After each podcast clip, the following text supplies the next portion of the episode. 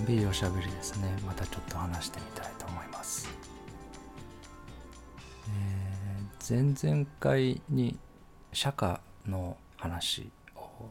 したんですがその時こういう話もしようかなみたいに用意してた話が全然時間が足りなくなってですね話してるうちに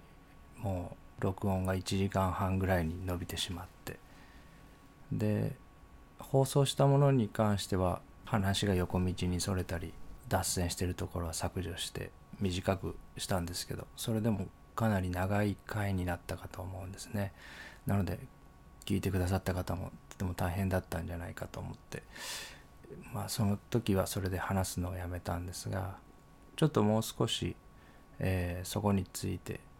これも話しておきたいなみたいに思っていたことが残ってしまったのでそこをちょっと今日改めて触れていきたいなっていうふうに思ってます。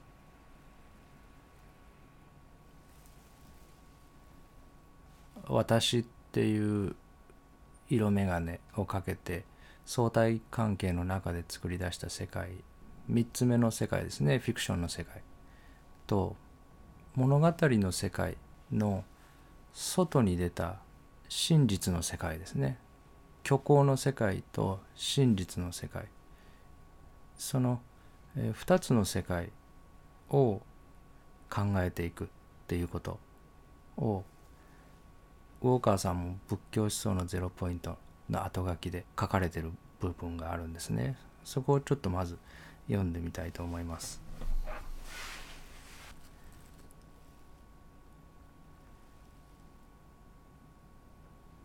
本当にあの本の最後の文章なんですけども真実の世界と、えー、3つ目の世界ですね。虚構の世界物語の世界との関係の取り方という問題を自分自身の問題として生き直しそれを再び適切な仕方で語り直したい。もちろんそのような試みを現代人がなお仏教と呼び続ける必要があるかどうかはまた別の問題であるけれどもっていうふうに書かれてるんですね。この2500年前に釈迦がこういうふうになってるだろうっていうような見つけた真実を仏教っていう宗教にして名前をつけてその文脈の中で話し続けていく必要っていうのはこの先必要なのかどうかっていうのはまた別の問題だっていうふうに魚川さんは書かれていて自分もそういう色づけはなくなっていくだろうというふうに思っています。でやっぱりその仏教っていう枠組みで連想させてしまうもの例えば悟りとか下脱とかですねそういうものが実際それが指しているものとあまりにもかけ離れているので今の時代これからの時代にはそういう遠回りをする必要はなくなっていくんじゃないかっていうふうにすごく思うんですね。で本の中で書かれている無我っていう仏教の根本教理ですねそこの部分はどういうふうに書かれているかっていうのをもうちょっと細かく見ていくと上一主催の不在を見抜くことだっていうふうに書かれてるんですね。常であり一つである上一ですね。で主人公の主主人の主に国の宰相とかの祭ですね。上一主催常にあって単一であって主に主人として主としてコントロールする能力を有するものが上一主催ですね。それの不在を見抜くことを無我と呼んでるわけですね。だから、えー、一つ目の世界にあるこの体とかそれからカルシウムやタンパク質とかそういう物質そのものがないっていうことを仏教は言ってるわけではなくて常に存在していてずっとそれをこうコントロールしているコントローラーを握ってるようなアムロですねそういうものが存在しないっていうことですね。上一主催。でこの上一主催っていうのをものすごく簡単な言葉で言えば魂っていうことだと思うんですね。私たちの体に魂がいてその魂が右手を上げたり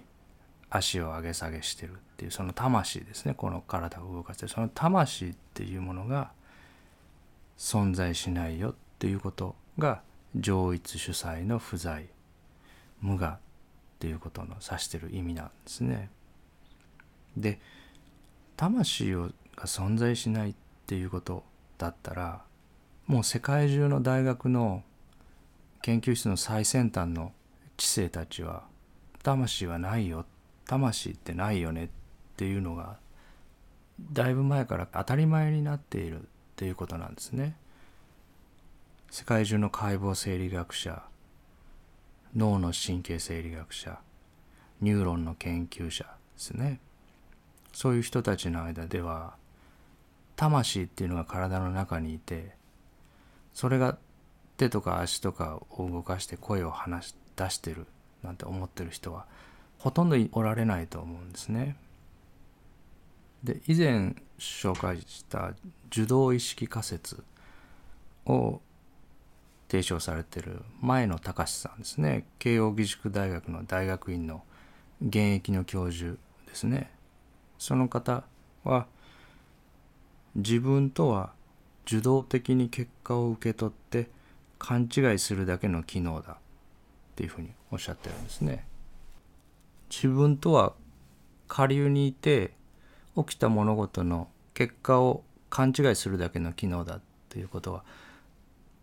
そういうことを慶應義塾大学の現役の教授の方が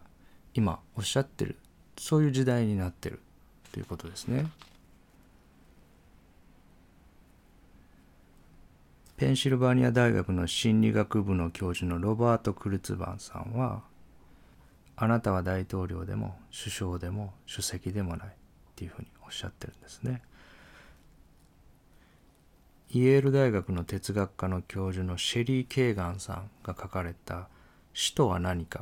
っていう本が今アマゾンとかでベストセラーになってますけどもその「死とは何か」っていう本の中に体以外に何か別のものはない非物質的な魂は存在しないっていうふうに書かれてますね。もちろんこの体もあって脳という臓器があってそこに思考は生み出されていてそれに場と連動して次々と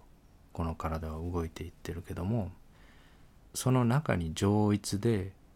コントロール権を持つような上一主催が存在しない。個々の個体の中に魂は存在しないっていうことがもうある種公然の当たり前の事実としてそれを前提にさまざまな研究が進んでいってるっていう時代になってるわけですね。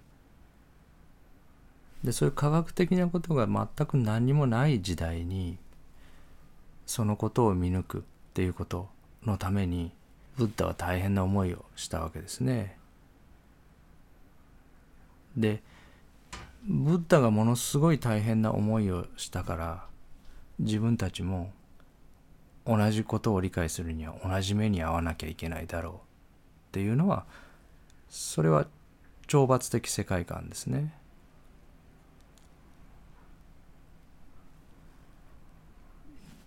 ある王国の王子様が29歳の時に親も妻も生まれたばかりの息子も捨てて出家してで35歳までの6年間難行苦行すごい辛い目にたくさんあってやっと真実にたどり着いたなのでそれだけ大変な思いをお釈迦様みたいな人でもしたんだからそれだけ同じことを理解するには大変な目に遭わなきゃいけないだろう。でそれだけ大変な目に遭ったんだから悟りとか悟った後もそれだけすごいもののはずだっていうのはそれは懲罰的世界観ですね。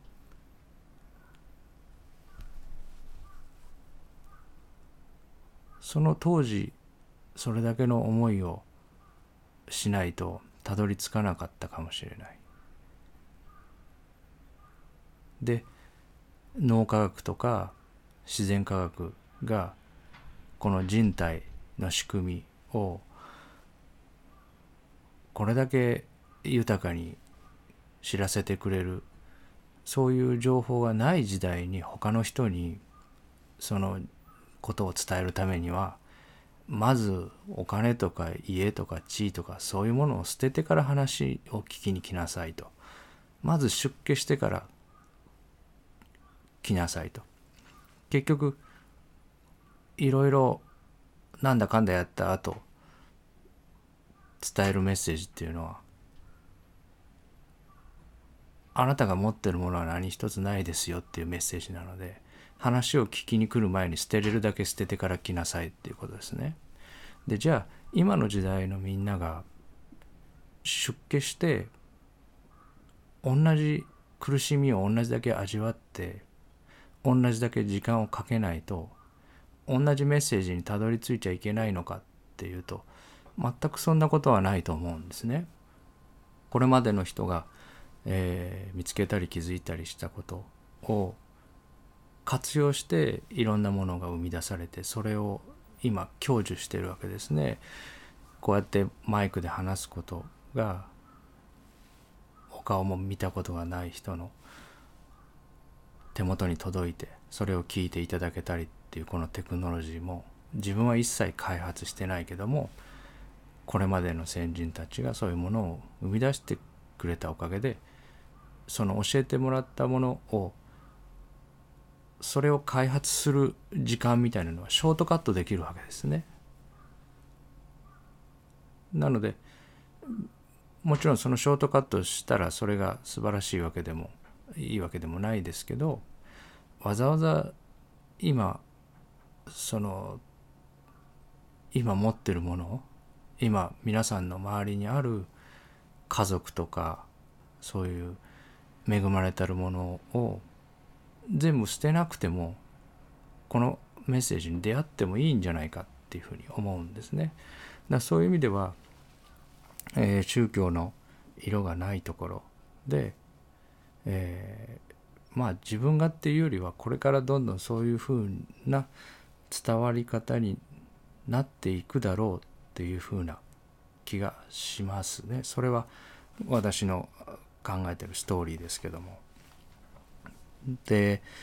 なぜかっていうとやっぱり科学革命が起きる前の足りないことが前提の時代から例えば日本で言えば第二次世界大戦の後の物資が足りなくてその日の食べ物に困ってみたいな戦後の荒廃した時代ですねそういう時代にはやっぱり物語とか神様とか魂とかそういう虚構の役割っていうのは一定量あったと思うんですね。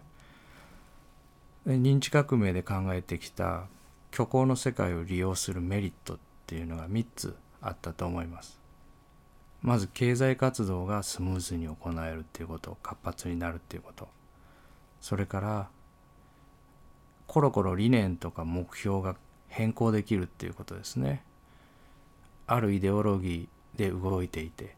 それがうまくいかなければ別のイデオロギーに乗り換えればすぐに次の日から行動を変えることができるっていうことですね。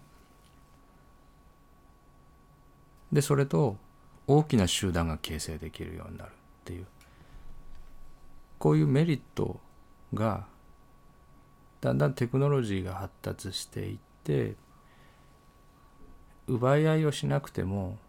ある程度のことが満たされる時代には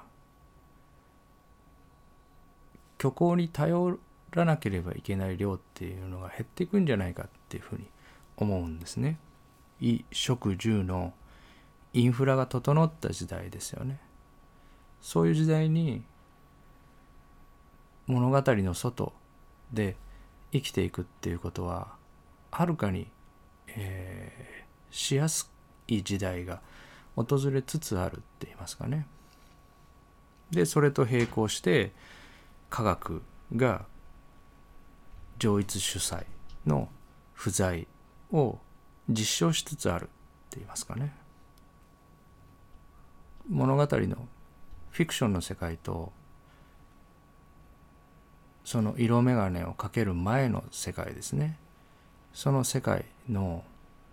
割合をどういうふうに折り合いをつけて社会生活の中で生きていくかっていうことを考えた時に物語に頼らざるを得なかった時代限られたものをに対して人数の方が多くてそれを一生懸命奪い合うような時代には物語の割合が大きいっていうことがサバイバルに有利だった可能性はあるだろうけどもこれから人口が減っていってある程度衣食住が少ない労働でも満たされるような時代が来た時にはその物語の量っていうのは減らしていけるし減っていく方向に少しずつ動いていくだろうっていうふうに思うんですね。テーラワーダと禅っていう本の中で藤田一生さんですね曹洞宗の僧侶の方なんですがその方がおっしゃっておられることで天道したまま生きていくのは文字通り逆立ちして手で体を支えて生きていくのと同じでそれはやっぱり非常に苦しいんだっていうふうに天道っていう言葉を聞くとその実際に逆立ちした映像が思い浮かぶっていうふうなことをおっしゃってるんですね。で自分もやっぱりそうだと思いますね。本当はオートマの車にバフェットさんの車の例えじゃないですけどオートマの車に乗せてもらっていて自動運転で今着ている服収入家庭部屋それから呼吸する機能や生きていく消化管の機能こういうものが全部自動で生かされている世界からそれを天導してこの車はマニュアルで自分が運転しないと大変なことが起きて次々と生まれてくる死の危険を自分がうまくハンドルを切って自分が避けるんだって言って生きていこうとしたらそれは相当苦しいですよねその見方っていうのは。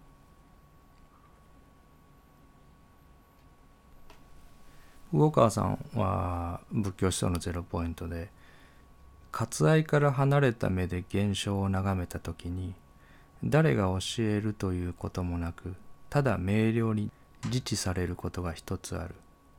おのずから知られることが一つあるっていうふうに書かれていてそこをちょっと原文のまま読んでみるとそれは今ここに存在している私と呼ばれるこのまとまりが他の全ての現象と同様に一つの公共物であるということだ。私と呼ばれる契機する現象のまとまりは継続して起こり続ける現象のまとまりっていう意味ですね。それは私のものでも他の誰かのものでもなく花が花であるように山が山であるように石が石であるように私はただそのようにある。そこには意味も無意味もないっていうふうに書かれてるんですね。所有前回の所有っていう話でこの世界に個人的な物事はないっていうふうに言いましたけど天道して生きていくその逆立ちして生きていくよりもそういう見え方の方が圧倒的に穏やかで楽なんですよね。で一方でそういうこう物語の外にいながらも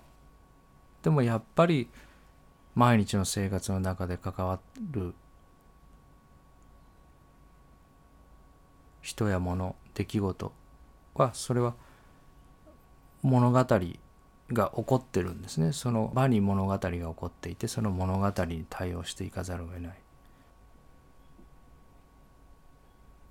なのでその物語の世界それだけを世界と思って一生を終えられる方もたくさんいてでそれはこの先しばらくはそうだと思うんですね。私が生きてる間は多分物語の世界がフィクションの世界だっていうことはまだ浸透しないとは思いますね。まだあと数百年はかかるんじゃないかなっていうふうに思いますね。この自我が運転してるんじゃないっていうことが常識になるにはいくら脳科学とか自然科学の科学者たちがそこを見抜いて突き止めて論証していったとしても聞きたくないものは受け取りませんからやっぱりそれが常識になるまでにはまだまだ何百年かの時間とブレイクスルーが必要だと思うんですね。だから私が生きてる間はやっぱり物語の世界だけを生きておられる方とその外の視点も持ちながら折り合いをつけていくっていうことだと思うんですね。でそこで魚川さんがちょっと別の場所で書かれていたことを紹介したいんですけどで仏教っていうものがもうものすごいいろんな種類のものが漫画でわかるブッダの教えもそうですけどもそれが仏教と呼べないようなものまで何でもかんでも仏教ってこう名前がついて仏教っていう枠組みの中で紹介されていてその中で魚川さんが本当に釈迦の教えを受け継いでいるものとそうではないものの見分け方があるっていうふうに書かれていてそこをちょっと読んでみたいんですけど現代仏教は驚くほど多様でどれが正しいか決めるっていうことはそれは正しい誤りの正誤の物語にまたそのどれが正しいどれが正しくないって決めること自体もまた物語になってしまうので必要はないだろう。ただし何でも仏教では困るから個人的な仏教の判定基準を示しておくならばそれはその教えの教えを説いている者が物語の世界の外側の視点を自ら有しているかどうかであるっていうふうに書かれてるんですね。少なくとも教えを説く側の方は物語の外部の風光を風の光ですね自らの内に宿していてそこを立脚地としながら主情に働きかける必要があるそうでなければその実践は欲望の物語に巻き込まれながら行われる盲目的な優しさに過ぎないものとなり仏教の慈悲とは似て非なるものになってしまうからだっていうふうに書かれてるんですね。でこれがやっぱり仏教の中でどれが本物かどうかっていうものを見分けるだけじゃなくて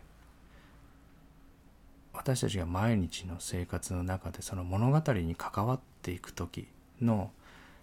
関わり方のこう背骨になるところなんじゃないかなっていうふうに思うんですね。で特に職業として生きるとか死ぬとかそういう非常に生とは何か死とは何かっていうのはその本質と関わっておられる職業の方はやっぱりここの物語の外の風光を自らのうちに宿しているかどうかっていうところがその社会の中で物語に関わっていく上で一つ大切なことになるんじゃないかなっていうふうに思ってるんですね。だからこの先自分とチームを組んで仕事をしてくださる方に向けて話してるっていうのはそういうところなんですね。私が生きてる間にホモ・サピエンスがみんな夢から覚めるなんてことはありえないしもっと何百年とかかる。だけど流れとしてはそっちに行くだろう。テクノロジーが発達して奪い合わなくてもいい時代になればそれは物語のメリットはいらなくなる。だけどやっぱりそれにはものすごい時間がかかって今私が大声を出して出会う人出会う人に夢から覚めろみたいなことを言う必要はないしそれはそういう夢が見れるように作ってあってその夢が見れることが生存に有利だったんですね今まで。だけどそのある職種ですねある限られた職種の人間はここは分かっておいた方がいいっていうふうに思ってるんですね私個人は。だから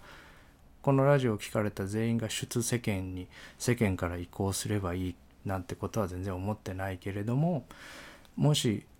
そういう職業に生きる死ぬとかですねそういうことに関わる職業に携わられてる方それから、えー、ご自身がですね生きる死ぬとかそういう病を得られてそういう問題に直面されてる方とかですねそういう人生のあるプロセスの中ではやっぱりその物語の外の目線っていうのは人生のどこかの段階で知っておいてもいい知識なのかなっていうふうには思ってるんですね。でこの物語の世界から出るっていうのがさまざまな色眼鏡を捨ててルール無用の何でもありの無法地帯って言いますかねアナーキズムっていうか好き勝手やりたいことをやればいいような世界かっていうとそうではないんですね。仏教学者のあの花園大学の佐々木静香さんがですねオウム真理教の問題点の一つが律いわゆるルールですねを書いていることルールがなかったことだっていうふうに指摘されてるんですね。で物語の世界から出るっていうことがルールのない無法地帯になるのではなくて仏教が2500年存在できたのは社会と対立しないための律を持っていたからなんですね。戒律ですね。そもそも出世間を目指している集団なのに仏教徒が。あのフランスのティクナット・ハンさんがおられたプラムビレッジとかは200以上の戒律があるんですね。これはやっちゃダメこれやっちゃダメこれやっちゃダメってそもそもその世間から出よ眼鏡を外せって言ってる眼鏡を外そうとしてる集団がなんでそんなルールだらけなのかっていうことなんです。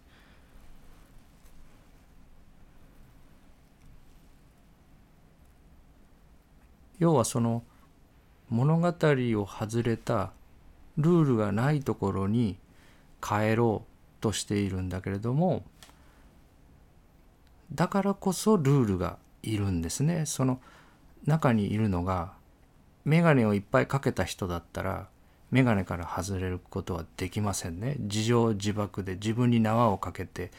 ルールを自分に縛ってるっていうのが眼鏡をかけてることなので。そうじゃなくて中にいる人がルールから外れてる人たちだからこそルールがいるんですね。だからルールっていうのは色眼鏡をたくさんかけてる人のものじゃなくて出世間のその眼鏡を外した人たちのために必要なものでもあるんですね。あるルールを押し付けられたって感じてそんなルールは間違ってるって言ってそのルールに反抗してルールをはみ出すことが眼鏡を外すことじゃないんですね。それはまだそのルールは悪いことだとか押し付けられてるとかそういう眼鏡をかけてるわけですね。そのルールがあろうがなかろうがいいか悪いかわからないっていうところがニュートラルな真ん中のところですね。だからルールを守ったっていいわけです。破ったっていいわけです。どっちでもいいっていうのが真ん中のところ眼鏡がないところなのでその中で社会と折り合いをつけて一緒に過ごしていくっていうことそのためにルールが知恵として役に立ってくれる。で無我っていうことは自分がハンドル持ってないっていうことなので場が荒れてたり場に恐れが多かったらどんどんどんどんコントロールしてないわけですから攻撃性とか移動性とかそういうものが場を整えなかったら刺激されれば刺激され放題で生み出されてしまいますよね。なのでその場をちゃんと整えるために刺激の入力の方を制限して整えて調整しておきましょう。そこを整えることが我がいる私がいるっていう時よりもはるかに大事になってくるわけです。自分がどういう環境の中でどういう刺激を受け取ってどういう刺激を断るかっていうそのそこの知恵がそのまま自分の現れであったり自分の言葉であったり自分の行いに反映されるっていうことなので現れを整えるためにルールっていうものがとっても大切になっていく色眼鏡を全部外すっていうことを目標にすることが、えー、反社会的になるんじゃなくてこれもまあよく言われる言われ方ですけどこの非二元論っていうのは反社会的なものではなくて超社会の目線の話なんですね。で事実はそうだよっていうそういうこう観察結果をただ話してる話なんですけど反社会っていうのはまだ眼鏡の中にいるっていうことなんですね。あの尾崎豊さんみたいなこう支配からの卒業とか言ってる時にはまだその支配っていうフィクションが事実になってるわけですね。その物語の外に出るだからアナーキズムとかニヒリズムも物語の中のことなんですね。その外にいて物語の世界と物語の外の世界の折り合いをつけながら周りの公共物自分が公共物だったら周りも公共物ですね。周りの公共物を傷つけないようにルールを調整して折り合いをつけていく。そこはやっぱり過剰なものや特別なものが少なくなっていく方向ですね。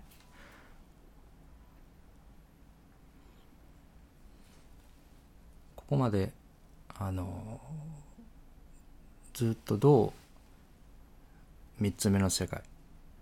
が虚構でそこの虚構の世界からどう出るのかっていう話だけを37回やってきて初めてですねその物語の世界を出た視点を持ちながら物語とどう関わっていくのかっていうことの大切さ。それからルールっていうものの大切さが物語の世界から出ているからこそそこにルールっていうものが自分を守ってくれる。自分をプロテクトしてくれるものとしてそこに存在するんだっていう話。だから今日の話はこれまでの話とちょっと一歩先に進んだ話初めてそういう話まで進めたのかなっていうふうに思いますね。